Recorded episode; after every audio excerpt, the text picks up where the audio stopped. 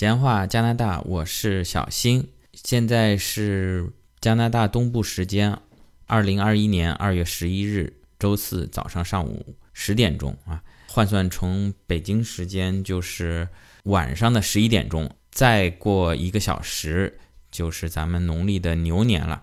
小新在这里祝各位听友牛年大吉，咱们在新的一年里面顺顺利利，最主要是身体健康。多保重。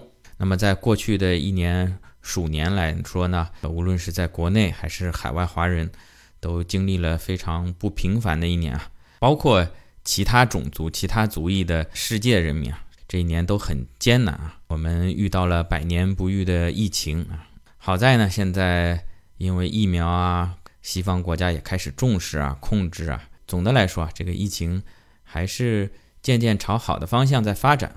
那我相信。在不久的将来啊，我们将会迎来最终的胜利啊！说点最实际的，各个国家的这个边境啊，也能够重新打开。现在无论是想回国或者是想出国，都是太不方便了啊！小新本人上期也说了，也是不幸中招了。那么很多听友非常关心小新恢复的情况。小新现在呢，自我感觉啊是百分之百恢复到生病之前的状态啊，没有什么。